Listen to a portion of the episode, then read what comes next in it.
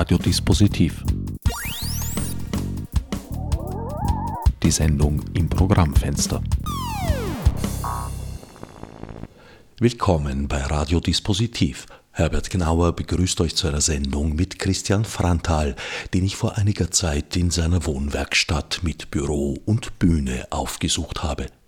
Er und sein Team entwerfen und bauen Wohnwaggons nach den individuellen Wünschen ihrer Kunden. Wie die Wohnwaggons beschaffen sind, was sie können und vor allem welche Philosophie dahinter steckt, ist in der nun folgenden Sendestunde zu erfahren. Christian, nachdem ich mir ein bisschen angeschaut habe, was du so machst, äh, bin ich auf die Definition Herz, Hirn, Handwerker gekommen. Würdest du dich damit identifizieren? Ja, ja, durchaus. Also Handwerk hat für mich einen sehr wichtigen Stellenwert, weil es, das Manifestieren von Ideen kommt durchs Handwerk. Und äh, ich bin mit ganz Herzen bei der Sache. Und insofern stimmt das. Das wahrscheinlich prominenteste Produkt ist der Wohnwaggon. Du hast vor einigen Jahren begonnen, in Richtung Autarkie nachzudenken, hast mit Theresia Steininger die WW Wohnwagen GmbH gegründet und baust Wohnwaggons. Genauso ist es und das Tüpfchen auf dem i ist, dass wir das alles über Crowdfunding finanziert haben. Wir waren die Ersten in Österreich, die das gemacht haben, also genauer gesagt Crowdinvesting. Und da haben wir eine, etliche Leute dazu begeistern können, bei uns einzuzahlen und die haben es ermöglicht, dass wir dieses Projekt Wohnwaggon umsetzen können. Und heute sind wir eigentlich über die Anfangsphase fast schon drüber. Und für das Jahr haben wir schon zehn Vorbestellungen. Das heißt, äh, die Werkstatt brummt. Wann habt ihr das erste Wohnwaggon vom Stapel gelassen? Das ist jetzt äh, zweieinhalb Jahre her. Da haben einen tollen Pionierkunden gefunden aus München, der Michael. Und sowas braucht es natürlich am Anfang in der Startphase, dass man jemanden hat, der auch ein bisschen Geld hat und sagt, was auf das jetzt äh, zahle ich den ersten Wagen hier an. Und das war für uns der größte Moment, überhaupt den ersten Wagen überhaupt zu verkaufen. Weil bis dahin war es eine 3D-Visualisierung und eine ganz gute Idee. Aber so sind wir dann in die Gänge gekommen. Und wie gesagt, für das Jahr haben wir uns zehn Wegen zum Bauen vorgenommen. Das wird spannend. Zehn Wegen? Das haben wir schon vorbestellt, ja. Das macht sehr großen Spaß. Jetzt können wir ein bisschen genauer planen. Das ist das erste Jahr, wo wir ein bisschen eine Budgetplanung haben fürs Jahr und da, wo wir auch wirklich Leute einstellen können. Das heißt, das, aus dieser Idee ist dann wirklich auch, sind auch Arbeitsplätze geworden. Wir produzieren in Niederösterreich und ähm, es macht einfach riesen Spaß und wir haben Kunden, der dieser Idee sehr gerne leidenschaftlich folgen. Und die Grundidee ist natürlich einerseits die Autarkie, dass wir schauen, dass wir so unabhängig wie möglich von Kanalnetzen, Stromnetzen, oder Wassernetzen sind, soweit das halt möglich ist, kommt auf den Standort an. Aber es geht auch hier um Reduktion. Wir wollten ein bisschen sagen, dass einfach kleineres Wohnen genauso leibend sein kann wie, wie 150 Quadratmeter Bude, wo ich dann eh nur mit 20 Quadratmeter bewohne. Das berühmte Buzzword Nachhaltigkeit kann ich dir da jetzt nicht ersparen. Ja, das Wort Nachhaltigkeit kommt ja eigentlich aus der Forste, aus dem, aus dem Waldmanagement und ist ein, ja, ein Wort, das halt viel älter ist als das Modewort Nachhaltigkeit. Und da geht es vor allem darum, dass ich aus dem Wald nicht mehr Holz herausnehme, als von selber nachwächst. Das ist äh, das Wesen von Nachhaltigkeit und das ist halt einfach immer eines unserer Grundprinzipien. Also wir bauen äh, nicht nur Wegen, sondern wir machen auch Kleinhäuser und so Zeug. Und es geht bei uns immer darum, wie kann ich auf einem Platz alles im Kreislauf halten. Von, von der Toilette angefangen über Abwasser, wie, wie kann ich das nutzen, was ich vorfinde, Wind, Sonne, Wasser äh, und Erdboden und wie kann ich das alles im Kreislauf halten. Und das ist für mich dann Nachhaltigkeit und es macht da richtig Spaß, weil dann brauche ich von außen nichts dazu und ich baue den Platz durchs Wohnen eher auf, anstatt dass ich ihn abbaue. Und wir versiegeln auch keine Flächen. Der Hauptwerkstoff ist Holz. Ja, wir sind in Österreich, also für mich eines der wichtigsten Sachen zusätzlich zu dem reduzierten und zu dem autarken Gedanken waren natürlich auch regionale Wertschöpfungsketten. Weil wenn ich mir diese politische Situation auf der Welt anschaue, wird mir überhaupt nur schlecht. Und meine Antwort wäre dann eher kleinere, regionalere Wertschöpfungsketten und äh, Kreislaufdenken in, im regionalen Bereich. Und daher, was finde ich in Österreich überall? Holz. Und das wächst in Österreich pro Sekunde ein Kubikmeter Holz nach. Also wenn ich heute ordentlich mit Holz umgehe, äh, dann werde ich auch den Wald nicht kleiner machen, sondern er wird nur vielleicht langsamer größer. Und außerdem ist Holz ein sehr schönes und tolles Material, äh, äh, hat tolle U-Werte, ist sehr kuschelig, ist, jeder Baum ist ein Einzelstück, also mir, ich liebe es mit Holz zu arbeiten. Und vor allem es wächst noch. U-Wert, vielleicht um das zu erklären, da geht es um Wärmedämmung. Es geht um den Wärmedurchgangskoeffizienten, das heißt, äh, ja, Holz ist eine Spur, Spur besser oder ähnlich wie Styropor, zum Beispiel von der Dämmwirkung her. Und hat aber viel bessere ins, insgesamte Eigenschaften, das heißt, Holz ist auch diffusionsoffen, das heißt, Feuchtigkeit kann durch das Holz durchdiffundieren nach außen. Außerdem ist die Oberfläche des Holzes viel schneller wieder warm, wenn ich einheize, als eine Mauer oder als eine Rigipsplatte. Also es ist einfach kuscheliger in einer Holzwohnung oder Holzhaus als in einem Beton- oder äh, Rigipsplattenbau. Macht ein angenehmes Raumklima. Unbedingt. Und von der Wärmedämmung her eigentlich auch hervorragend. Hervorragendst. Und es ist ein sehr träges Material. Ich glaube, dass die U-Werte besser sind als tatsächlich als angegeben. Da haben wir ja mit Erwin Thoma auch schon viel diskutiert über das Thema. Und vor allem, es, wenn man sich anschaut, der Specht war es das alles. Der Specht, der grabt sich ein, der macht sich seine Höhle im Baum und überlebt minus 20 Grad Temperaturen ohne Probleme. Also Holz ist ein sehr gutes ähm, Dämm- und Wohlfühlmaterial. Noch dazu äh, haben wir einen anderen Geruch und wir haben andere Moleküle in der Luft und das ist mittlerweile die ETH Zürich hat das jetzt nachgewiesen, ich glaube mit Erwin Thoma, dass wir äh, einfach einen ruhigeren Schlaf haben, mit einem tiefer Schlaf und einen ruhigeren Puls haben und uns schneller regenerieren in einem Holzraum oder in einem Raum voller Holzmöbel, die nicht lackiert sind, sondern geölt oder, oder überhaupt naturbelassen sind. Der Specht ist allerdings meines Wissens ein Freund des morschen Holzes. Das ist bei euch weniger der Fall, denke ich. Ja, weil er weniger Arbeit hat. der macht nicht so viel Arbeiten. Deswegen steht der Storch geht ja auch in die Styroporfassaden manchmal, weil das irgendwie, der, der will es auch nicht schwieriger haben als, als nötig. Vielleicht Aber er nimmt auch manchmal Neste von anderen. Also er macht sich nicht jedes Nest selber, glaube ich. Vielleicht sitzt sich's auch weicher. Und einen, ja. ein äh, Wohnwaggon möchte man ja doch etwas länger vielleicht behalten. ja. ja. wir haben eine, eine ziemlich wir haben eine, eine ewig lange Lebensdauer. Das Holz, wenn man Holz ordentlich behandelt, es wird nicht nass dauernd oder wir haben keinen Schimmel und so, dann äh, haltet Holz einfach ewig.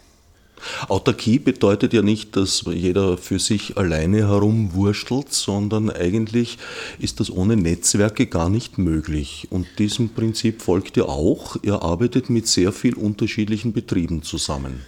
Ja, also jetzt für den, auf den Bewohner runtergebrochen, also wenn ich jetzt äh, autark sein will, für mich alleine als einzelne Person im Wald oder auf der Wiese, dann ist das verhältnismäßig teuer und mühsam. Und je mehr Menschen sich zusammentun, um gemeinsam autark zu sein, desto einfacher und billiger wird das pro Kopf. Und äh, in der Produktion ist es natürlich so, dass wir, wir haben in unserer Firmen-DNA drinnen stehen, dass wir ein kooperatives Unternehmen sind. Wir wollen kooperieren, wir arbeiten sehr viel mit dem Handwerk, mit kleinen Firmen zusammen oder mit One-Man-Shows, mit Künstlern, mit Tischlern und so weiter. Und äh, uns ist einfach die Kooperation sehr wichtig und was wir auch machen, ist Open Source. Wir stellen unser Wissen einfach jedem zur Verfügung und dadurch haben wir auch Zugang zu dem Wissen der anderen. Und dadurch entsteht da so ein schönes Netzwerk und jeder empfiehlt jeden und jeder lässt jeden leben und dadurch fängt das an, sehr gut zu funktionieren und das macht riesen Spaß. Das ist ja ganz die andere Philosophie, zu dem ich weiß was und merke mir das und lasse das schützen und sag's niemandem und steck's mir in die Jacke. Oder ich sage, hey, ich weiß was, was wir lösen können und sag's allen und die arbeiten mit dem weiter und da kommen wir einfach viel, viel weiter. Und ich will einfach nicht mehr anders arbeiten. Ich will nur mehr kooperativ und mit Open Source arbeiten, weil es einfach viel, viel mehr Spaß macht und viel, viel mehr Freude macht. Und äh, diese One-Man, diese alleine sein und ich weiß alles, das interessiert mich einfach nicht mehr. Open Source, man kann sich die Baupläne des Wohnwaggons im Internet herunterladen. Stehen die unter GNU Public License? Zum Teil ja, aber da geht es eher um äh, ja, der Grundbau ja, aber ansonsten, wenn Leute hier anfangen zum Einrichten, also es geht ja auch um Bauphysik-Sachen. Wir machen hier Workshops auch, wo wir erklären, wie funktioniert die Bauphysik von einem Wagen, wie kann ich einen Wagen auch aufbauen, wie gehe ich in einen kleinen Raum als Planung an, wie, wie, wie gehe ich, mit welchen Gedanken gehe ich in eine Planung hinein. Äh, und natürlich auch die baurechtlichen Sachen. Also wir haben da eigentlich sehr, sehr vieles, fast alles eigentlich online. Und was nicht online ist, äh, kommen die Leute zu uns auf Besuch, fragen uns und äh, wir helfen einander gegenseitig. Ich habe den Eindruck, ihr wollt die Leute auch ein bisschen dazu verführen, möglichst viel Selbsthand anzulegen. Unbedingt, unbedingt. Es gibt eine, eine, eine Workshop-Reihe, die ich mache, die nennt sich Arstrit Workshop. Den mache ich hier im Atelier. Das meistens, oder letztens beim GEA wieder, beim Waldviertler oben, wo es darum geht, den Leuten ein bisschen die Scheu zu nehmen vor Werkzeug. Also dabei erklären wir genau, was ist ein Akkuschrauber, was ist eine, was ist eine Stichsäge, was ist ein Fuchsschwanz, was ist das alles, wie gehe ich damit um und wie einfach kann ich eigentlich äh, selber ein Möbel umbauen, umpimpen oder überhaupt gleich neu erstellen. Und ich finde, das ist eines der, der großartigsten Sachen überhaupt, wenn man sieht, wie stolz und wie glücklich die Leute dann sind, wenn sie ein eigenes Stickel gemacht haben und dann mit dem Stolz heimgehen und das wieder nie wieder wegnehmen.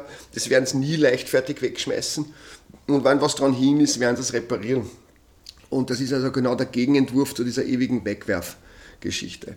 Und noch dazu geht es uns um diese Philosophie zu sagen, ich mir kehrt nur das, was ich auch wirklich besitze. Das heißt, was ich nicht reparieren kann, gehört mir nicht. Das ist diese, diese Philosophie. Und das finde ich sehr spannend und das macht die Leute echt glücklich. Und die Workshops sind noch sehr gut gebucht, obwohl sie sehr anstrengend sind, weil jeder aber anders Stickel macht. Aber die Leute sind total happy und das verbindet ja auch auf länger. Und äh, dann habe ich schon einige tolle Mails und Briefe bekommen von Leuten, die gesagt haben, jetzt, damals habe ich jetzt echt da, schau her, das habe ich jetzt gemacht und ich habe mir jetzt da das, die, die Veranda ausgebaut und zeigen mir dann ganz stolz ihre Bilder. Also das macht wirklich Spaß und Laune. Aus eigener Erfahrung kann ich sagen, man geht mit Dingen, die man selber gebaut hat, auch pfleglicher um. Das ist so. Und das ist auch vom Standing her. Manche Leute erzählen mir, dass sie halt einfach dann, wenn die bauen dann zum Beispiel eine Wurmkiste oder irgendwas und, und dann kommt Besuch und dann, was ist denn das? Und das habe ich gebaut, das habe ich gebaut. Also das ist ja eine, eine, eine, eine Art von Posing, die ich wirklich charmant finde und wirklich großartig. Und das verbindet dann einfach die Leute und motiviert und macht Laune, auch anderen Leuten unter Umständen als Beispiel zu gehen und sagen, hey, probier auch mal was zu machen. Es ist nicht, äh, es wird nur mit Wasser gekocht. Also gewissermaßen wollte die Leute ein bisschen an der Hand nehmen und in die Welt des Do-it-yourself, des DIY über. Ich weiß nicht, an der Hand nehmen ist so eine Sache. Wir bieten es halt an, wer mitgehen möchte, den begleiten wir gerne. Und äh, also wir verbinden auch, es gibt ja auch äh, mittlerweile sehr viele Coworking Spaces auch in Wien, wo man quasi so äh, gemeinschaftlich genutzte Werkstätten bespielt und so. Dieser Trend ist ja nicht, nicht aufzuhalten und das macht wirklich Spaß und es gibt immer mehr in die Richtung und äh, ich halte es auch für politisch sehr wichtig, dass wir das lernen, äh, dass wir die Dinge wieder besitzen und selbst Hand äh, anlegen können. Und das macht auch wirklich Spaß. Es ist natürlich auch so, äh, ein, wenn ich ein lustiges Beispiel erzähle, ein Freund kommt zu mir und sagt, er hat einen, einen, einen sehr schwierig angelegten äh, Terrasse und möchte dort eine, eine Sauna installieren. Und er hat äh, einen, den billigsten Kostenvorschlag ist bei 5000 Euro oder was und das ist irgendwie sehr teuer, ob ich ihm das billiger machen kann. Und ich sage zu ihm, Herrst, äh, wie wäre es, bauen wir die gemeinsam? Und du zahlst mir einfach zwei Tagesgagen und fertig und wir feiern nachher dann in der Sauna und das ist alles gut. Und sagt er, na, Handwerk ist nicht seins, aber er, er macht das jetzt, er gibt das jetzt in Auftrag mit den 5000 Euro und dafür macht er jetzt Überstunden, Überstunden, Überstunden und ist dann noch mehr im Hamsterrad drinnen, nur damit er sich diese Sauna leisten kann und ich stehe dann da und sage, hey, Alter, das Material von dem Ganzen ist 500 Euro plus der Ofen. Wenn du das selber machst, brauchst du keine Überstunden machen. Und das ist, glaube ich, das, worum es geht. Ich finde das auch sehr interessant. Ich war letztes Jahr auf der First Vienna Maker Fair. Das ist ja eine Messe für Do-it-yourself in jeder Hinsicht. Man sieht dort viel Elektronik, viel Mechanik, auch viel Strickwaren. Also ja, ja. das geht auch bis ins rein handwerkliche, ohne jede elektronische Zutat. Und ich finde das eine sehr interessante Gegenthese, weil man ja sonst eigentlich das Gefühl hat, ja, ohne großes Labor, ohne große Werkstatt, ohne teure Geräte kann man ja eigentlich gar nichts Zeitgemäßes mehr machen. Weit gefehlt. Das ist ähm, völlig unrichtig. Also das, das, lassen sich dann immer irgendwelche Nerds einfallen, die tun immer so, als wir, wir, wir müssen alles, äh, wir brauchen eine Werkstattausstattung, um im, im, sechsstelligen Bereich, aber das ist einfach nicht, nicht richtig. Mit ein bisschen an Handwerkzeug, ich kann dir einen, einen Werkzeugkoffer zusammenstellen um 500 Euro, mit dem kannst du eine halbe Wohnung selber bauen.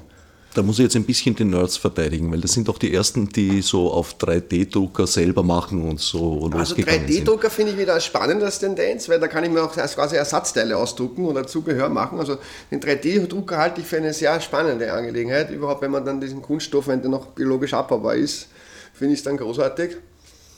Aber ansonsten, wir sehen es halt immer äh, in den Bauausführungen, wenn dann, es geht ja dann oft um Smart Living und so diese Sachen, äh, da bin ich sehr, sehr skeptisch, wenn dann, äh, wenn du dann ein Computerproblem hast und du kannst den Eiskosten nicht mehr aufmachen. Also das ist meiner Meinung nach dann total übertrieben, wenn dann schon hergegangen wird, wir brauchen keine Küche mehr, wir können alles liefern lassen und ich, wir haben ganz komplizierteste Steuern oder in der, in der Passivhaus-Technologie, wo dann Tausende von Euro investiert werden dafür, dass ich ein paar Milliwatt irgendwo zurückgewinne. Das steht meiner Meinung nach überhaupt in keinem Verhältnis dazu, wenn ich einfach dem Mädel sage, bitte kannst zwei Minuten weniger duschen, hole ich das alles wieder ein und ich habe kein Problem mehr mit der Technik. Also das Reduzieren auch auf einfache Sachen äh, macht es auch irgendwie angenehmer zu wohnen, weil dann kann ich das auch kontrollieren. Im Wohnwaggon ist allerdings modernste Technik auch verbaut auch, aber nur so wenig wie möglich halt. Also bei der Photovoltaik zum Beispiel ist klar, dass ich gerne sehen möchte, wie, viel, wie ist mein Akkustand, wie viel kommt gerade Strom rein, wie viel benutze ich gerade und dass ich das vielleicht auf einem Display oder auf einer App habe. Also das machen wir natürlich schon, auch von wegen Fernwartung und auch für die Statistik. Aber viel weiter wollen wir da gar nicht mehr gehen, weil es wird dann einfach nur mehr verkopft für die Leute und es ist dann die Frage, wer kann das überhaupt noch bedienen. Fernwartung bietet ihr an. Das Wohnmobil gibt es mit WLAN-Modul. Wir haben alle WLAN drinnen, ja. Also das, das ist etwas, worauf halt keiner verzichten möchte. Ich meine, gerne sich zurückziehen am Land oder auf Land ziehen, ja, aber nicht ohne Netz. Also, also WLAN hat bei uns eigentlich jeder Wagen und wenn er schon WLAN hat, kann uns der Kunde freigeben und kann sagen, bitte schau rein. Und dann sehe ich in der Steuerung die Kurve, wie viel Strom hat er gewonnen, was macht die Sonne, hat er Windrad dabei. Und das sehe ich dann und dann können wir quasi auch über Telefon oder über Internet hier kommunizieren und das auslesen und vielleicht äh, Probleme beheben oder eine Steuerung umprogrammieren oder was auch immer die zwei eigenen Energiegewinnungssysteme on board, eben äh, Photovoltaik und Windrad hast du schon erwähnt, aber der Wohnwaggon lässt sich auch an ganz normale öffentliche Stromnetze. Ja, also das ist die einfachste Sache. Also wir haben natürlich auch Bestellungen, wo der sagt, du, ich habe eh. Der Wohnwaggon ist ja auch auf dem Konzept, wo, wo stelle ich mich zu einem Einfamilienhaushalt, zu meinem Projekt oder zu meiner Firma, wo es eh ein Gebäude gibt, einfach nur dazu und schaffe einen weiteren Platz oder du quasi nachverdichten. Und dann habe ich dort vielleicht eh schon eine Photovoltaikanlage am Dach und eine Wasseraufbereitung schon dort und alles ist gut. Also warum soll ich das dann jetzt nochmal bauen? Also dann bauen wir natürlich so Plug-and-Play-Geschichten, wo ganz normale Haustechnik verbaut ist und wo du dich mit der Außensteckdose irgendwie Wasser ansteckst und am Kanal auch und fertig. So bauen wir die auch. Das macht aber wesentlich billiger natürlich auch, weil das wird zwar die Photovoltaik und die Akkutechnik immer billiger, aber es ist immer noch sehr, sehr viel Geld, was man da ausgibt. Eins der Grundprinzipien ist der Kreislauf. Also ein schönes Beispiel im Wohnwaggon ist die Biotoilette, deren Abfälle getrennt, feucht und trocken, gleich am Dach kompostiert werden. Na, das Grauwasser recyceln wir am Dach. Also wir haben die Toilette, kommt auf den Komposthaufen. Der Kompost ist vor dem oder neben dem Wagen. Und am Dach haben wir eine Pflanzenklamotte, also wir haben ein begrüntes Flachdach mit Repositionspflanzen. Und die sind imstande, das Grauwasser, was von der Dusche kommt und von der Spüle kommt, zu reinigen. Äh, beziehungsweise ist dann die Pflanzenkläranlage oben am Dach, ist mir auch im Sommer dann eine Klimaanlage und ich habe äh, Feinstaubbindung, ich habe äh, bessere Akustik, ich habe ein Mikroklima, ich habe eine Bienenweide. Also Dach, Flachdächer begrünen ist meiner Meinung nach das so wichtig, vor allem in der Stadt. Aber zurück zur Toilette. Die Toilette ist eine sogenannte Trockentrenntoilette oder Humusklo oder Kompostklo, sagt man auch, äh, das ohne Wasser funktioniert. Und äh, fest von flüssig wird da einfach von vornherein schon getrennt und kommt gar nicht mehr zusammen. Und dazu haben wir mit der Firma Sonnenerde einen Einstrahl entwickelt, wo sehr viel Pflanzenkohle und so weiter drinnen ist. Das, das bindet sofort Gerüche und ist ein sehr tolles Habitat für Mikroorganismen, die ja für die Kompostierung verantwortlich sind. Und das steuere ich ein und alle zwei, drei Monate, wenn das Klo voll ist, leere ich das einfach auf den Komposthaufen und ich habe spätestens, je nach Klima, spätestens ein Jahr später besten Schwarzerde-Humus und damit habe ich einen Platz im Kreislauf, weil das kann ich wieder ausbringen und damit mache ich einen, äh, einen Therapreta, sagt man Therapreta-Aufbau im Boden. Wenn ich die Urin jetzt auch noch verwende, ist zum Beispiel ein interessanter Aspekt. Ich habe letztens mit einem Wissenschaftler unterhalten, der meint, es, ist, es gibt Leute, die sagen, es wird uns das Phosphor früher, Phosphate früher ausgehen als Erdöl. Es gibt nämlich nicht sehr viele Phosphatminen auf dieser Welt und die haben auch Arbeitsbedingungen, die möchtest nicht wissen. Und das Problem ist, dass jede Pflanze und jeder Zellenaufbau jeder Pflanze braucht Phosphate, um sich zu bilden. Und äh, jetzt äh, pflanze ich äh, in meinen Garten an und dann ziehe ich mit der Pflanze die Phosphate aus der Erde heraus und diese Pflanze esse ich dann. Nur kommt das nicht mehr zurück in den Kreislauf, weil wir das einfach nur wegschicken über den Ablauf und das kommt dann in die Kläranlage, wird vermischt mit Industrieabwässern und zum Schluss verbrennen wir den Klärschlamm. Das heißt, diese Materialien sind alle verloren. Das heißt, ich muss künstlich Phosphor nachproduzieren, dass ich dann nachher wieder auf den Acker bringe, damit ich überhaupt ein Wachstum gewährleisten kann. Das heißt, das ist eine komplett einseitige Geschichte. Das heißt, wenn man sich das wirklich neutral und objektiv betrachtet, ist das Wasserklosett keineswegs die Rettung der Menschheit, sondern der Untergang, wenn man es konsequent weiterdenkt. Und äh, die Idee der Komposttrentoilette äh, schlägt ihm ein Schnippchen und sagt, ich lasse alles im Kreislauf auf dem Gelände und ich gebe dem Boden wieder zurück, was ich ihm genommen habe. Und dadurch brauche ich von außen keinen Dünger und so weiter zufügen. Ganz verloren geht es bei der Verbrennung nicht. Es beginnt nur auf einer wesentlich niedrigeren Stufe wieder in den biochemischen Kreislauf einzutreten. Okay. Ja, stimmt eh. Stimmt eh. Ich wollte es nur einfach darstellen.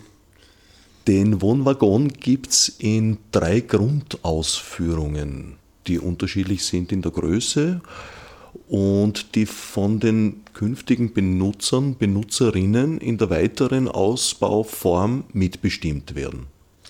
Ja, also es gibt äh, drei Grundformen. Eine sind 6 Meter Länge, einmal mit 10 Meter Länge und einmal 10 Meter Länge mit Erker. Da kommen wir dann auf insgesamt 32 Quadratmeter Wohnfläche. Äh, wir können natürlich auch zwei Wegen zusammenstellen, dann verdoppeln wir es. Das ist grundsätzlich vorgegeben über das Fahrgestell und über den äh, Ständeraufbau. Aber die Einrichtung und so weiter ist zum großen Teil individualisierbar. Und da setzen wir uns dann mit dem Kunden zusammen und sagen, was brauchst du, was sind deine Bedürfnisse und erarbeiten mit ihm gemeinsam den Grundriss. Und dann kommt der Tischler und baut das alles auf Maus ein. Also wir verwenden keine Spannplatten, keine, wir haben alles nur Vollholz, teilweise auch Mondholz, Vollmond, also Neumond geschlagenes Holz das ist ruhiger und wir verwenden keine Lacke, und, sondern nur Öle, Wachse oder überhaupt nichts. Keine Imprägnierungen? Nein. Wie macht ihr das Holz wetterfest und winterfest? Naja, die, wir verwenden in der Außenschalung Lerche. Das ist ein heimisches Holz, das sehr viele Harze und Öle hat. Äh, das hat äh, dazu Folge, dass die Mikroorganismen das Holz nicht zusammenfressen können. Das heißt, entweder wird diese Fassade einmal ordentlich geölt und damit es, steht es überhaupt für etliche Jahre, das machst du dann alle zwei, drei Jahre, ölst das nach, dann bleibt es auch dieser typische rötliche Lärchencharakter. Oder was man auch machen kann, ist die Lerche einfach verwittern lassen, ohne was aufzutragen. Und das wird dann so gräulich, so silbergrau und das Holz versiegelt sich selber. Äh, mit der Sonne und mit den UV-Strahlen äh, wird die Oberfläche dann silbergrau und versiegelt sich und ist damit auch wetterbeständig. Was wiegt so ein Wohnwaggon? Den großen haben wir jetzt, weil wir, wir erhöhen momentan gerade den Anteil an Vollholz, weil, man, weil Vollholz noch eine bessere Dämmung ist als. Wir verwenden ja momentan eine Ständerkonstruktion mit Schafwolle, weil die Schafwolle sehr gut mit äh, Feuchtigkeit auch umgehen kann. Und wir haben durch den dünnen Wandaufbau Kondenswasser, müssen wir immer nachdenken. Und äh, wir wollen aber den Vollholzanteil am Wagen erhöhen. Das heißt, wir haben jetzt eine Frage gestellt, es ist auf 14 Tonnen ausgelegt. Und äh, das erreichen wir zwar nicht, aber letztens haben wir einen Wagen gehabt, der hat dann 12 Tonnen gehabt. Also es geht, es geht los bei 4, 5 Tonnen und geht hin bis zu 12, 13 Tonnen. Wenn dann wirklich dann mit den vollen Tanks und mit Pflanzenkläranlage, Photovoltaik, Akkus, also es läppert sich dann schon zusammen. Aber es ist ja auch kein Konzept, dass man jetzt da von Campingplatz zu Campingplatz ziehen und äh, jede Woche in einem anderen Land sind, weil dann ist das natürlich völlig vertrottelt. Alle unsere Projekte sind eigentlich dauerhaftere Wohnprojekte, wo man sagt, vielleicht ich will in drei, vier Jahren umziehen und nehme den Wagen mit. Also da macht's dann, ist es eigentlich auch schon wurscht, ob er jetzt zwei Tonnen mehr oder weniger hat. Es ist ein bisschen mehr, als man mit dem Pkw-Führerschein bewegen darf, ja? Ja, ich meine, du kannst ihn schon bewegen mit, einem, mit einem SUV. Nur Problem ist, wenn es bergab geht, bist du halt Beifahrer. Insofern kann ich ihn auch ohne SUV bewegen. Allerdings ist der Ausgang dann ungewiss, beziehungsweise hängt vom Streckenverlauf Genau, ab. und vom Mut.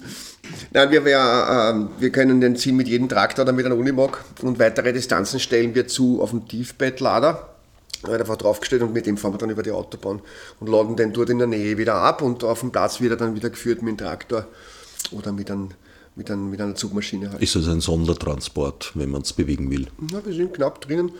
Wir sind auf äh, 4,15 Meter oder was, wenn dann auf der Ladefläche steht. Also es geht sich meistens ohne Sondertransport aus oder wenn da nur dieser kleine Zusatzsondertransport. Also wir brauchen kein Begleitfahrzeug mhm. in den meisten Fällen. Wenn man dann Überbreite hat, dann manchmal mit, wenn man die Markisen umlässt, dann okay, fahren wir gleich mit dem Sondertransporter, mit dem Begleitfahrzeug. Aber an sich ist das kein Thema. Wir kommen, können in ganz Europa zustellen so. Wie sieht das rechtlich aus? So ein Ding darf man sicher nicht überall in die Landschaft stellen, wo es einem gerade gefällt.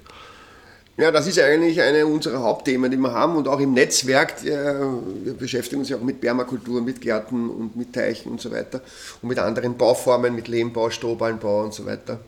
Und da haben wir immer wieder das Problem, äh, wie ist die rechtliche Lage vor Ort? Darf man das dort bauen? Darf man das dort hinstellen oder nicht? Oder genauso, wenn theoretisch ist ein, auch ein, ein, Baumhaus ist äh, kraftschlüssig mit dem Boden über den Stamm verbunden und kann daher als Bauwerk betrachtet werden. Also es gibt verschiedene Auslegungsvarianten. Noch dazu haben wir, gerade in Österreich, haben wir zum Beispiel lustigerweise neun verschiedene Bauordnungen jedem Bundesland anders. So lustig ist das gar nicht für das die Leute, die es ausbaden müssen. Ja, gar nicht witzig nämlich und es macht alles sehr, sehr kompliziert unter Umständen. Also wir haben schon Leute gehabt, die eine Anzeige bekommen haben wegen einem Hügelbeet und gesagt haben, das ist eine bauliche Anlage, also da legst du dann echt nieder.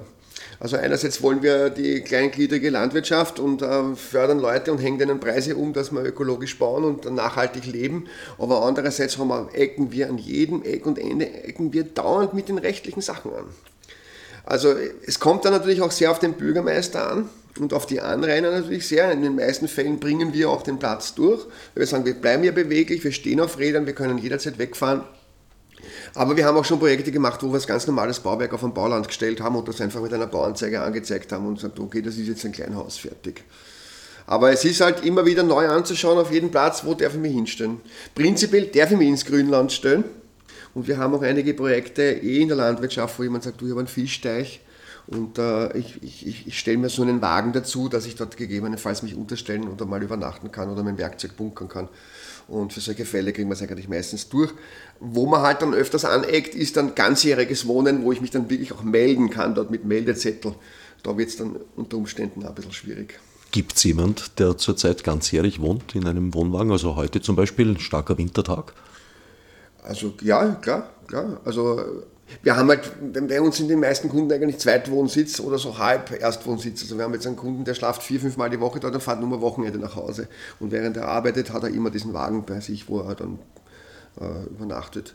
Ja, wir haben, wir haben ja ein Heizungssystem drin, einen wassergeführten Ofen mit einem Pufferspeicher im Keller. Das heißt, ich heiz einmal ein und habe eigentlich den ganzen Tag Wärme zur Verfügung, die ich wieder über Heizkörper verteile. Also wir haben in Wirklichkeit eine klassische Haustechnik verbaut, nur halt sehr klein. Und wenn ich jetzt äh, einen externen Stromanschluss oder so weiter, ist überhaupt kein Problem, weil mittlerweile mit den Strahlungs-, mit den Infrarotpanelen und so weiter, und wir haben so wenig Kubikmeter in dem Wagen, dass wir eigentlich sehr schnell warm sind. Ich denke auch einen guten Teil des Gewichts wird der Akku einnehmen, der in der Bodenplatte liegt.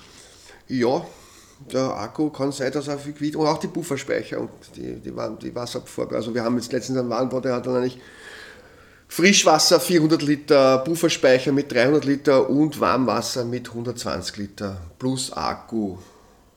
10 kW Akku, der hat auch nochmal 150 Kilo. In der Akkutechnologie hat sich ja einiges begonnen zu tun in dem Moment, wo die Geräte mobil wurden. Also jahrzehntelang ist da recht wenig geforscht worden, weil es nicht notwendig war. Wer viel Strom aus einem Akku gebraucht hat, Lastwagen, war meistens auch in der Lage, starke Lasten zu tragen oder ist sowieso statisch gewesen. Aber mit dem Aufkommen der Laptops wurde da heftig begonnen zu forschen. Kann man euren Akku praktisch updaten, austauschen gegen ja, ja. Also neuere die Akkutechnik ist überhaupt überhaupt ein sehr spannendes Thema. Ich meine, wenn, wenn ich kurz über aushole über das Handwerk. Wir haben heute zum Beispiel von Hilti haben wir Abbruchhammer, Akkuschrauber, Handkreissägen, die können wirkliche fette Pfosten durchschneiden, alles auf Akkubasis. Das war vor 10, 15 Jahren völlig undenkbar, dass man so ein Drehmoment zusammenbringen und so viel Strom auf einmal ausziehen können aus einem Akku, ohne dass der überhitzt, ohne dass der hin wird. Also in der Akkutechnik hat sich irrsinnig viel getan. Und da tut sich auch weiterhin. Das heißt, wir haben auch hier eine exponentielle Kurve. Das heißt, wir brauchen immer weniger Geld für immer höhere Wirkungsgrade, für immer mehr Ladezyklen. Das heißt, wir sind jetzt äh, momentan schon bei ungefähr 550 Euro herunten pro Kilowattstunde Speicher, haben dabei aber 5000 Ladezyklen garantiert und zum Schluss noch eine Restleistung vom Akku von äh, 80 Prozent, was sensationell ist. Und das war vor vier, fünf Jahren, waren wir noch bei 1000 Euro pro Kilowattstunde. Und jetzt gibt es auch österreichische Startups wie Kreisel der Batterien zum Beispiel, das ist besser wie der Tesla in Wahrheit, eigenes äh, Laserschweißverfahren entwickelt, weil ich letztens dort, coole Jungs machen tolle Sachen. Also meiner Meinung nach, wenn man die Entwicklung so wie, wie sie bis jetzt verlaufen ist, weiterdenkt, bin ich da sehr optimistisch, dass wir in zehn Jahren um ein Tausender einfach die, äh, die Elektroprobleme eines Hauses gelöst haben. Und dann wird es aber allerdings auch für die Netzbetreiber ein bisschen unspannend, weil dann kann ich, wenn ich mir den Wochenbedarf an Energie in einem kleinen Akku speichern kann, der 1000 Euro kostet, dann brauche ich nicht einspeisen für 5 Cent und zahlen 21, wenn ich es rausnehme, dann brauche ich das gar nicht mehr, mehr. Das heißt, ich kann hier massiv die Netze entlasten und wir nähern uns in großen Schritten der Autarkie, was Strom betrifft im häuslichen Bereich. Noch dazu wird das mit der Mobilität zusammenwachsen, weil es ist ja schon bei etlichen Projekten so, dass das Auto auch als Speicher fürs Haus und wieder umgekehrt, also ich kann das Elektroauto oder das Elektrofahrrad am Haus aufladen mit der Photovoltaik oder wenn ich zu wenig Strom habe, gibt man das Auto an Strom wieder ins Haus zurück und unglaubliche tolle Sachen. Und äh, vor allem auch sind wir jetzt im Großhandel, sind wir jetzt zum Beispiel auch bei den Photovoltaikpanelen, sind wir jetzt schon bei 35, 40 Cent pro Watt äh, bei den Photovoltaikpanelen, das war auch noch doppelt so viel vor drei Jahren. Und wenn ich mir das weiterdenke, also wird immer besser. Und vor allem, es gibt irrsinnig viele Startups und äh, Garagenfirmen und Leute, die daran forschen. Und, äh, und wir kommen auch sicher von, der, von dieser Lithium-Ionen-Geschichte noch weg. Also ich bin da, da bin ich sehr optimistisch. Vielleicht sogar vom Blei. Ja, wobei das Blei wenigstens recycelbar komplett. Bei den Lithium-Ionen sind wir momentan bei 80% Recycelfähigkeit, also noch nicht ganz. Aber schau mal, es gibt da Startups, die arbeiten mit carbonisiertem Hanf. Ich habe letztens wieder gesehen, eine Batterie, die zieht CO2 aus der Luft und damit macht den Strom. Also ganz, ganz spannende Sachen. Der alte Tesla tät sich freuen. Ja, ja, den hat man leider auch draht, aber wenn, wenn man den in Ruhe lassen und arbeiten hätte, und da wären wir ja, wir wären ja schon viel weiter. Also wir haben ja auch das Elektroauto schon lange gehabt. In Amerika hat es auch diese Dings gegeben mit diesen Autos.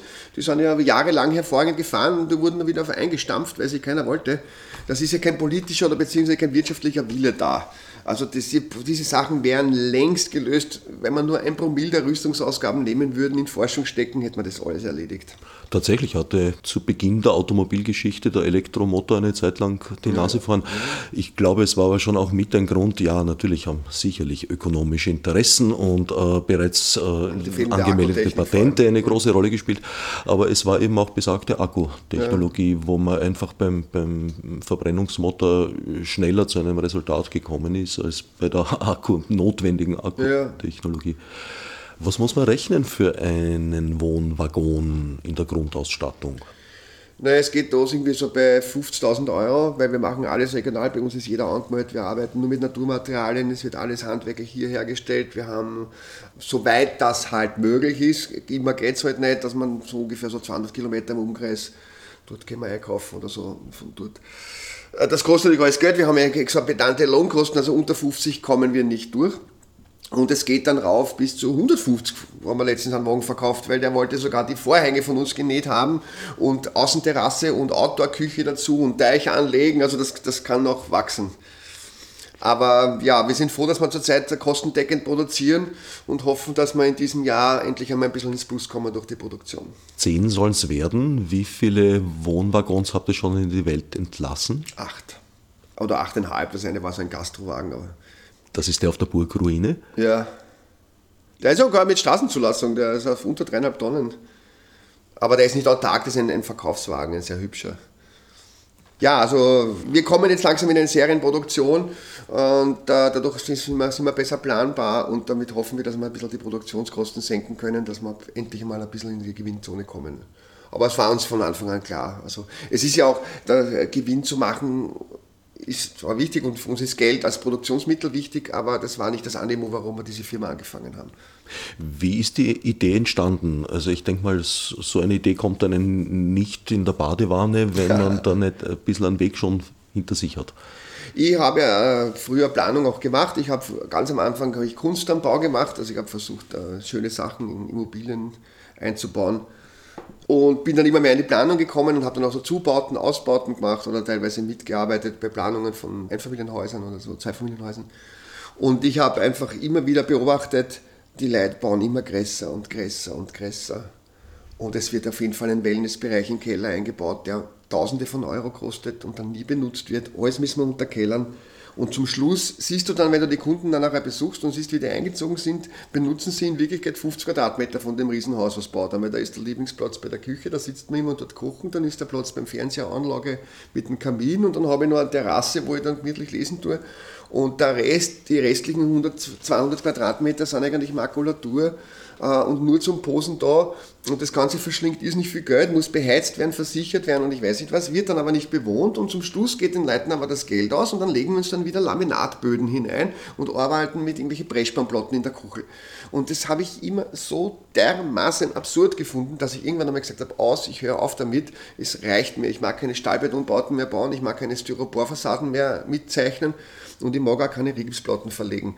Und bin dann wieder zurückgegangen und habe dann angefangen, Möbel zu bauen und Recycling zu machen und Workshops zu machen und habe mich eigentlich aus der Planung zurückgezogen und habe dann sehr viel darüber nachgedacht, was ist überhaupt reduziertes Wohnen, wie könnte man das darstellen, wie könnte man auch ein Beispiel bringen, äh, dass Reduktion kein Verzicht bedeutet und dafür viel hochwertiger zum Bauen ist. Und dann haben wir ein Grünland auch genommen, im 22. Da haben wir Hühner halten wir dort und haben einen Teich dort und, und alles Mögliche. Die Kinder rennen drum und dumm und dann wollte ich mir eigentlich einen Wagen hinstellen dann und habe gesehen, es gibt in Österreich niemanden, der Wegen produziert.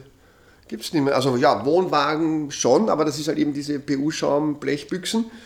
Möchte ich auch nicht runter machen, aber es ist eine andere, äh, andere Herangehensweise. Aber so richtigen alten Holzwagen oder Zirkuswagen gibt es niemanden in Österreich, der das macht. Oder vor allem nicht seriell. Und dann haben wir gesagt, das gibt es ja nicht, wieso macht das niemand? Und außerdem haben wir gesehen, dass auch die Campingszene total mit diesen Chemieklos und mit äh, alles nur mit Gaskartuschen und so weiter auch eigentlich keine nachhaltige Geschichte ist. Und dann habe ich da irgendwie begonnen anzufangen, also habe ich dann angefangen nachzudenken über Wegen. Und das Spannende war, dass mit jedem, mit dem ich gesprochen habe, mit so Holzwegen, jeder war sofort begeistert und hat ein Smiley am, Gesicht gehabt. Also das war von vornherein so ein Trigger in der Idee, dass es eigentlich gar nicht mehr möglich war, es nicht zu machen. Stichwort Reduktion. Wenn ich mich ein bisschen umschaue, habe ich schon den Eindruck, dass du ein Mensch bist, der äh, viel Liebe zum Detail hat und aber auch durchaus eine ganze Menge Sachen hier angesammelt hat, sagen wir mal. Ja, ich brauche Platz. Also, äh, aber nicht jetzt privat jetzt für mich. Zum, also ich habe eine kleine Wohnung hier im Haus, die hat 20 Quadratmeter, das genügt mir völlig. Wo ich Platz brauche, ist zum Beispiel hier im Atelier, äh, dass wir jederzeit eine Veranstaltung machen können, einen Vortrag machen können, dass ich einen Workshop machen kann.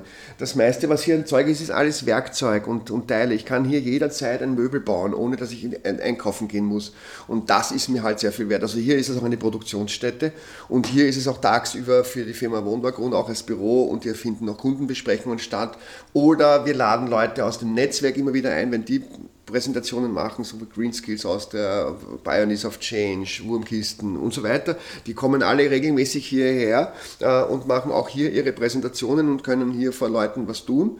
Und äh, dafür ist dieser Platz da. Das heißt, wir, das ist nicht jetzt mein Wohnzimmer und ich wohne jetzt hier auf 80, 90 Quadratmeter, was dieser Raum hat, äh, sondern das ist ein eigentlich ein, ein, ein Co-Place, also ein, ein, ein, äh, ein Public Place in Wahrheit. Und insofern geht es sich wieder total aus. Also es ist total intensiv genutzt so.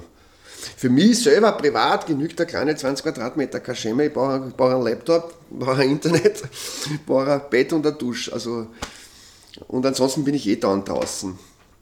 Also das ist überhaupt die Geschichte, weil wir, wir sehen das jetzt immer wieder, wenn wir so Plätze planen, es geht eigentlich um die Gemeinschaftsflächen immer wieder. Ja. Äh, wir haben jetzt, wenn wir uns das anschauen, von den 50er Jahren bis heute hat sich ja, glaube ich, der Quadratmeter pro Kopf verdoppelt was, was jeder bewohnt. Aber wir haben, trotzdem haben wir keine Gemeinschaftsplätze, weil wenn ich heute eine 20 Quadratmeter Wohnung habe in einem Bau und habe aber dann dort einen Proberaum und ich habe eine kleine Werkstatt und ein Lokal dort und so weiter, dann kann ich mich ja komplett bewegen, dann brauche ich ja nicht selber diese 150 Quadratmeter.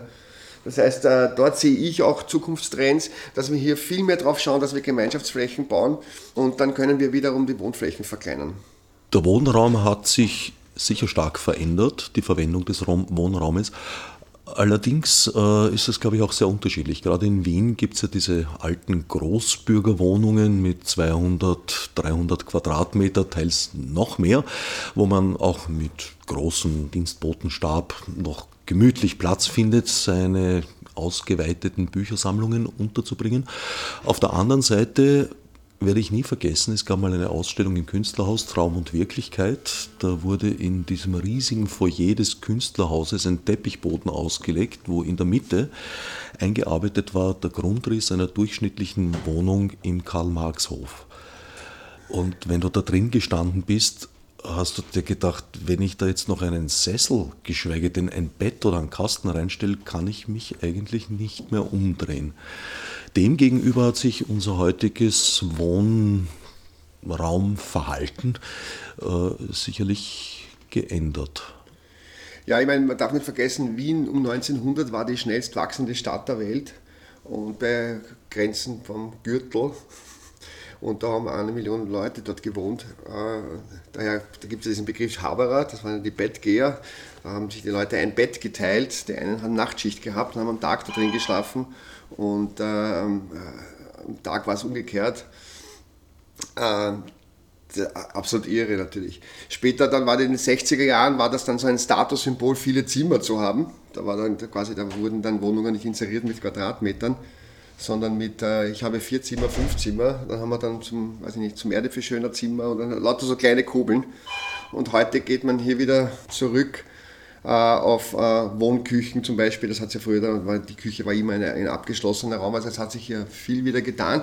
Aber ich sehe auch irgendwie einen Teil wiederum zurück, weil früh, ganz früher war es auch so, dass da, da, dort, wo gekocht wurde, der Wohnraum war und wir dann nicht extra diese ganzen Zimmer alle brauchen. Wie, wie schon gesagt, ich meine, der Platz, den eine Person bewohnt, hat sich verdoppelt seit den 60er Jahren es wird halt einfach überhaupt nicht mehr nachhaltig gebaut. Ich meine, wir haben heute äh, Häuser in Wien, die sind 120 Jahre alt, sind immer noch schön und funktionieren immer noch. Und dann haben wir Häuser in Wien, die sind in den 80er und in den 70er Jahren gebaut worden, die reißen wir heute schon wieder weg. Das heißt, wir bauen heute schon nur mehr für 20 oder 30 Jahre oder wenn wir uns diese ganzen Styropor-Sondermüllfassaden anschauen, die eine Lebensdauer von 20, 25 Jahren haben, dann reißen wir es wieder runter. Also da wird einem nur schlecht. Also es wird ja nicht, überhaupt nicht nachhaltig, wenn wir bei diesem Begriff wieder sind, gebaut. Äh, wie gesagt, auf 30 Jahre ein Haus planen und bauen. Also da gibt es dann so Begriffe wie äh, Modeerscheinungen in der Architektur. Das ist das Absurdeste, was es überhaupt gibt. Also Meiner Meinung nach müssen wir wiederum äh, für die Bewohner und für die Benutzer von Räumen planen und nicht irgendwelche äh, Phallosystem, äh, in die Welt stellen, wo dann der Architekt äh, das ganz toll findet, was er dahingestellt hat, aber es fühlt sich keiner wohl. Also ich kenne Gebäude, da wo ab April bereits die Klimaanlage läuft, weil sich über die Glasfassaden des Gebäudes so dermaßen aufheizt, dass hier niemand mehr existieren kann. Und das sind Sachen, die funktionieren so nicht und das ist meiner Meinung nach völlig äh, der, der, Holzweg, der völlig falsche Weg. Also ich kann heute nur raten, äh, nachhaltiger zu bauen. Es gibt noch einen anderen äh, Trend, das, wir hören immer so von Trendforschern und Zukunftsforschern, die sagen, ja, in 30 Jahren werden so und so viele Leute, nur mehr zwei Drittel aller Menschen nur mehr in großen Städten wohnen und so weiter.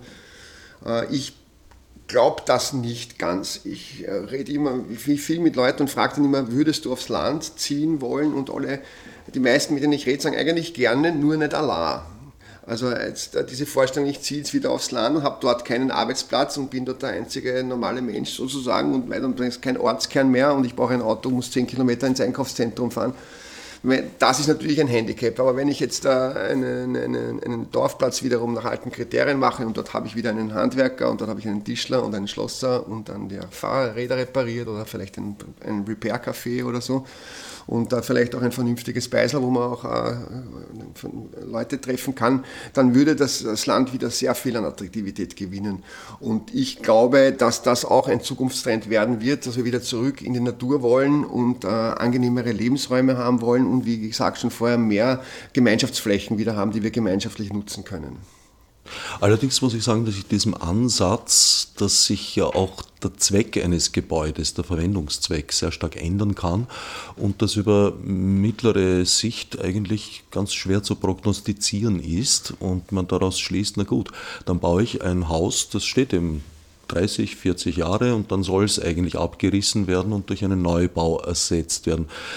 Ich habe im Museumsquartier miterlebt, wie mühevoll es sein kann, äh, in alten Gemäuern heutiges Standards einzuziehen. Das ist natürlich zach. Altbau ist, kann schon sehr zach werden. Ich liebe Altbau, ich wohne in einem Altbau, du ja auch. Ja. Aber für gewisse Dinge ist es, glaube ich, schon besser, auch neu zu bauen. Ja, aber es gibt ja auch, die, gibt dir da völlig recht. Ich meine, es gibt natürlich auch den Begriff äh, nachhaltiges Planen auch. Ja, wenn wir heute, das ist ein Klassiker ist ja, ich baue am Land, ein, ich baue ein Haus, weil da werden meine Kinder einziehen und dann bauen wir eine 300 Quadratmeter Betonhütte und dann werden wir halt alle gemeinsam unter einem Dach leben. Das, das, und dann haben wir alle eingezäunt und dann haben wir jeder seinen Spielplatz, jeder sein Rasenmäher, jeder seinen Swimmingpool und so weiter. Und die Kinder gehen dann herum, wo sind die anderen Kinder und können wir nicht gemeinsam in einen Garten spielen.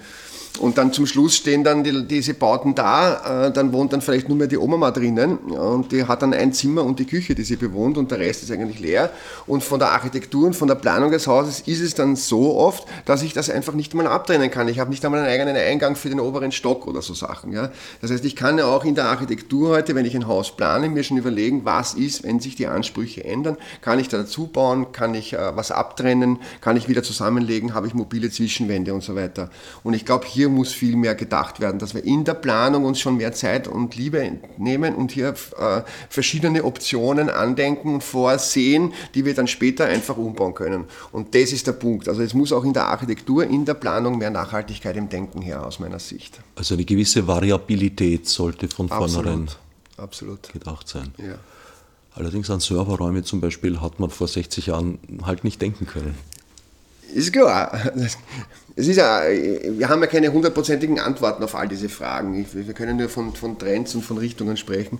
Und so ist das halt gemeint. Wir können damit nicht jedes Problem lösen, aber wir können sehr viele Probleme uns ersparen, wenn wir vorher ein bisschen mehr darüber nachdenken und vielleicht auch äh, die Errichtungskosten eines Gebäudes äh, ein bisschen zusammennehmen mit den Erhaltungskosten eines Gebäudes. Weil wenn ich heute die Kosten nehme und sage, ich baue jetzt billig und, und baue für 1200, 1300 Euro im Quadratmeter ein neues Haus, habe dann aber enorme Heizkosten und dort und da und nach 30 Jahren muss ich das eh wieder abreißen oder komplett umbauen, ist die eine Geschichte. Oder ich habe Errichtungskosten von 2000 Euro oder vielleicht sogar 2500 Euro eines Gebäudes, aber dafür lebt dieses Gebäude 150 Jahre lang und äh, hat viel, viel weniger Heizkosten, braucht viel weniger Stromkosten und ist leichter umbaubar. Also wir müssen meiner Meinung nach ein Gebäude auch ganzheitlich betrachten und auch über Jahre sehen, was ein Gebäude wirklich kostet.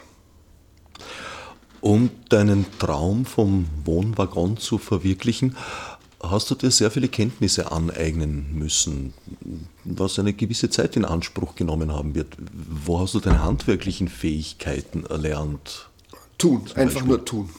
Tun. Also ich kann nur allen raten, tut's was, machen. Nicht immer in der Hypothetik hängen bleiben, wir könnten ja, wir sollten ja und vielleicht könnten wir, sondern hergehen und machen. Meiner Meinung nach ist Wissen sehr wichtig. Aber da haben wir ja heute die großen Bibliotheken wie Google, YouTube, wo du sehr vieles lernen kannst, aber an Wissen oder Bücher. Aber letztlich kommt es darauf an, selber Hand anzulegen und selber zu, äh, zu arbeiten damit und dann kommt die Erfahrung. Und die Erfahrung ist meiner Meinung nach, steht ein bisschen über dem Wissen. Wenn ich die Erfahrung habe, kann ich viel äh, gezielter arbeiten. Das heißt, es geht einfach darum, einfach zu tun und zu machen. Und natürlich war der Wohnwagen eine riesen Herausforderung, weil mit Haustechnik in dem Sinne habe ich mich so detailliert nicht beschäftigt gehabt. Vorher mit Holz eher oder mit Lehm und so Sachen. Wir verwenden auch Lehmputz im Wagen. Oder von der Planungsseite her war das jetzt nicht so die große Herausforderung außer halt kleinen Raum und das muss man halt vernünftig planen, aber Haustechnik war eine gewaltige Herausforderung auf kleinstem Raum und das noch autark und das quasi als Insellösungen zu machen, da hat uns dann teilweise gehörig die Birne geraucht und das waren wirkliche Nachtschichten. Aber ja, ich habe auch keinen Fernseher, also ich, ich nutze die Zeit am Abend anders als, und äh, bin dann halt immer am Recherchieren und das deckt sich auch mit meinen persönlichen und privaten Interessen. Also ich könnte jetzt gar nicht sagen, arbeite ich jetzt viel oder wann habe ich Privatleben und wann nicht. Das überschneidet sich sehr vieles. Und ähm, daher empfinde ich das alles nicht so sehr als Arbeit, sondern als Forschung und als, als, als, das macht mir einfach auch Freude. Und was wir auch gesehen haben, es ist unser Team langsam gewachsen und wir kamen und durch dieses Wachsen des Teams kamen sehr viele Skills dazu, die, die ich weniger hatte. Und dann macht es wirklich äh, richtig Spaß zu arbeiten, wenn du eine Mannschaft hast, wo jeder so äh, äh wirklich ein Kapazunder ist auf seinem Gebiet und wir versuchen das dann auf eine ordentliche Planung auf den Boden zu bringen, das ist schon, das macht Spaß. Aber ja, es raucht uns gehörig die Birne von Zeit zu Zeit, insbesondere bei Wassersachen. Also Wasserrecycling ist eine, eine sehr, sehr, sehr schwierige Sache. Da geht es ja um Keime und, und um, um Fettabscheiden und ich weiß nicht was und um Strukturierte des Wassers und das ist nicht so einfach. Aber wir probieren halt viel äh, und da machen wir auch sehr viel Forschung in die Richtung. Und wie gesagt, wir vernetzen uns auch immer wieder mit Leuten, die auch in die Richtung arbeiten. Und das Tolle ist, in diesem Denkmuster, in dem wir sind, äh, gibt es auch viele andere Projekte, wie wir immer kennen, und die sind auch alle auf Kooperation. Das ist so toll. Du rufst an und sagst, hey, du, ich, ich kenne mich da nicht aus, kannst du mal sagen, ah, ihr seid die, ja, Punkt, da geht das, ich schicke dir das. Also das ist sehr, sehr kooperativ, diese sogenannte Nachhaltigkeitsszene, wenn ich sie unter Anführungszeichen so nennen darf. Also da wird wirklich zusammengearbeitet. Also das finde ich toll. Teamwork und Vernetzung. Du hast allerdings auch andere Dinge ausprobiert in deinem Leben. Ich glaube, du hast eine Zeit lang ein Lokal betrieben. Ja, ich habe einen Club gehabt in Wien und war da DJ und so weiter, war der jüngste Wirt im 8. Bezirk. Das hat sehr viel Spaß gemacht. Ah, da habe ich auch sehr viel über Menschen lernen dürfen und müssen auch. Wenn du um zwei in der Früh dann die tiefen Geständnisse der Leute verarbeiten musste. Oder ja, äh, ich bin halt immer schon Autodidakt gewesen und das, was mir Spaß macht, mache ich halt mit Leidenschaft. Und das war damals mit dem Lokal auch so. Ich habe das sehr gerne gemacht und es hat mir riesen Spaß gemacht. Nur nach sieben, acht Jahren war halt dann irgendwie das Feuer dann weg und ich wollte dann einfach aufhören, in einen verrauchten Lokalen zu stehen und dort Platten aufzulegen. Ich wollte einfach mehr handwerklich und künstlerisch arbeiten und habe dann eine Zeit lang nach dem Lokal, äh, Zeit lang äh, wirklich auf Baustellen gearbeitet. Also wirklich Schutzahn verputzen, Rigipsplatten aufstellen, Boden legen, Deponie fahren. Jede Misthocken auf, der, auf einer Baustelle, die es gibt, habe ich persönlich gemacht. Und äh, war teilweise eine schwierige Geschichte, aber dadurch habe ich sehr viel vom Handwerk gelernt und deswegen tue ich mir heute mit Planen so viel leichter, weil ich, wenn ich eine Planung von einem Projekt mache, automatisch im Kopf mitdenken kann, was sind die handwerklichen Schritte dazu, was ist die Arbeit dazu, wer steht wann wem im Weg und warum nicht. Also insgesamt hat auch diese Zeit mir jetzt nachhinein sehr viel geholfen. Also du hast dir die klassischen Baubasics äh, durchaus auch angeeignet und ja, ja. nicht versucht, den Ziegelstein neu zu erfinden. Nein. Na, also wie gesagt, ja, ich kann verputzen, ich kann Häuser aufstellen, ich kann Holz. Ich meine, jeder Handwerker, mit dem ich arbeite, ist in seinem Handwerk wieder, weil er das zehn Jahre macht, wie viel besser als ich. Meine Qualität ist, dass ich mich in sehr vielen verschiedenen Handwerksbereichen äh, einfach halbwegs auskenne und daher diese Interessen bündeln kann und dann auf den Boden bringen kann, also zu manifestieren. Das ist einer meiner Haupttalente. Und wie gesagt, ich habe hab dann nie gesagt, ich habe eh über Zeit lang überlegt, soll ich Architektur studieren und so. Dann habe ich gesehen, wie viel Zeit man da verbringt, mit sich mit Statik zu beschäftigen und so weiter. Und dann habe ich dann gesagt, das interessiert mich nicht, weil ich werde, egal was ich in meinem Leben plane, die Statik einem Statiker überlassen und der haftet dann dafür. Also wüsste ich nicht, warum ich jetzt zwei Jahre Statik lernen sollte. Da war ich lieber gleich derjenige, der auf einer Baustelle steht und sagt, ich verputze das jetzt, ich baue jetzt dieses Fenster ein und ich lege jetzt diesen Ästeg oder diesen Holzboden, weil dann weiß er, wie das ist. Und da habe ich einfach sehr, sehr viel gelernt. Und das ist so wie beim Sprachenlernen. Je mehr du von dem Handwerk verstehst, desto leichter lernst du neue Sachen dazu, weil du insgesamt ein Verständnis für Materialien kriegst. Das klingt, als hättest du weniger einen ideologischen als einen pragmatischen Ansatz. Ich habe äh, natürlich einen sehr ideologischen Ansatz, weil ich die Welt, wie sie momentan so ausschaut, einfach überhaupt nicht Zar. Es furchtbar finde, was hier abgeht. Und insofern ist auch Wundergrund und mein, was wir da machen, auch ein, ein philosophisches, ein politisches Statement nur dogmatisch sehen und äh, hier nur große Ideale zu propagieren, das ist heute nicht für zielführend. Wir müssen irgendwo auch Wege gehen. Also wir haben im, im, hier im Betrieb eine, die sogenannte 80-20-Regel. Wenn wir uns ein Ziel setzen und wir erreichen davon 80 Prozent, dann sind wir da schon happy und haben dann schon einen Erfolg. Die letzten 20 können passieren oder müssen aber nicht. Weil in dem Moment, wo ich das bis zum letzten Prozent machen will, da gibt es auch noch diese, diese alte Ansage dazu, äh, 80 Prozent der Dinge schaffst du in 20 Prozent der Zeit und die restlichen 20 Prozent der Dinge brauchst du 80 Prozent der Zeit. Und wenn du das so angehst, kommst einfach nicht weiter. Und äh, wenn ich mir denke, ich will einen Raum haben, der so ausschaut, dann fange ich an, das zu machen. Und wenn ich das zum Großteil so hinkriege, dann bin ich eh schon happy. Also Dogmatiker sind wir keine, das führt zu nichts. Wer jetzt neugierig geworden ist, kann sich im Internet informieren. Ja, wir haben da eine relativ umfangreiche äh, Page gebaut, Wohnwagon.at wo es auch sehr viele Blogbeiträge und so weiter zu den diversen Themen, die wir jetzt angesprochen haben, gibt. Weiterführende Links von Gruppierungen, Wissenschaftlern, Instituten, die sich mit diesen Themen auseinandersetzen, wo man auch die genauen Zahlen dazu kriegt. Parallel dazu haben wir jetzt begonnen, einen sogenannten Online-Shop, also einen Internetladen aufzumachen, der sich auch vorwiegend mit Autarkie beschäftigt. Also da gibt es dann so stromlose Kaffeemaschine oder Ventilatoren, die nur mit Thermoelektrik funktionieren und so Sachen. Den bauen wir jetzt gerade auf äh, und der ist wieder verknüpft mit, mit Blogbeiträgen und Videos. Und wenn ihr Lust habt, schaut mal rein. Und wir sind auch Anregungen gegenüber jederzeit offen. Wer sagt, hey, das fehlt in eurem Shop, schreibt es mal Mail oder kommt vorbei, kein Problem. Stay tuned. Wer lieber etwas in der Hand haben möchte, kann auf euer Magazin zurückgreifen. Ja, das war eben so eine Geschichte, weil wir gesagt haben, wir wollen äh, unser Marketing auch nicht so aufbauen auf, ich mache jetzt Plakate oder Spots oder irgend sowas, sondern wir wollen eigentlich Wissen vermitteln. Und äh, haben wir wieder Leute eingeladen, eben Blogbeiträge zu schreiben oder aus unseren Recherchen sind dann auch wiederum Blogbeiträge entstanden und äh, äh, auch Vernetzungen. Und dann haben wir gesagt, vielleicht machen wir da mal so ein Magazin draus, wo wir das bündeln, wo wir diese Sachen reinschreiben und so Nachschlage Werk sozusagen und wo wir auch nicht mit dem Zeigefinger jetzt daherkommen und sagen, du musst ökologischer und du musst sparen, oder, sondern einfach, wo wir von der anderen Seite hergehen und sagen, äh, es macht auch Spaß mit ordentlichen Materialien oder mit reduzierterem Wohnen, es ist einfach übersichtlicher und es hat auch seinen Reiz. Und wir schlagen das vor, nimm es oder lass es, aber nicht dieser Zeigefinger, der funktioniert aus unserer Sicht nicht. Und daher haben wir dieses 112 Seiten Magazin da gemacht in Oscar, was sehr viel Arbeit hat. Wes weshalb Oscar? Ja, unser Prototyp, äh, der war der erste Wagen, den wir gebaut haben, den unsere Crowd finanziert hat, der wurde damals Oscar getauft. Und äh, dann haben wir nachgedacht, wie sollen wir das Magazin nennen, dann haben wir das auch Oscar getauft, einfach. Ein Eigenname. Und wer Oscar erwerben möchte, kann das wiederum im Internet tun. Kein Problem, einfach anklicken, Mail schreiben oder einfach bestellen drücken und dann wird euch das zugestellt. Oder äh, Im Internet gibt es auch, glaube ich, eine Liste, wo der aufliegt. Es gibt ja ein paar Buchhandlungen und so weiter, wo der gibt, wo es den gibt. Da kann man den persönlich kaufen. Oder er kommt in Wien vorbei, bei mir in, in Otterkring im Atelier. Da können Sie den auch jederzeit abholen oder anrufen. Wir schicken euch dann den Oscar. Also auf virtuellem wie auf analogem Wege genau, zu erreichen. Genau.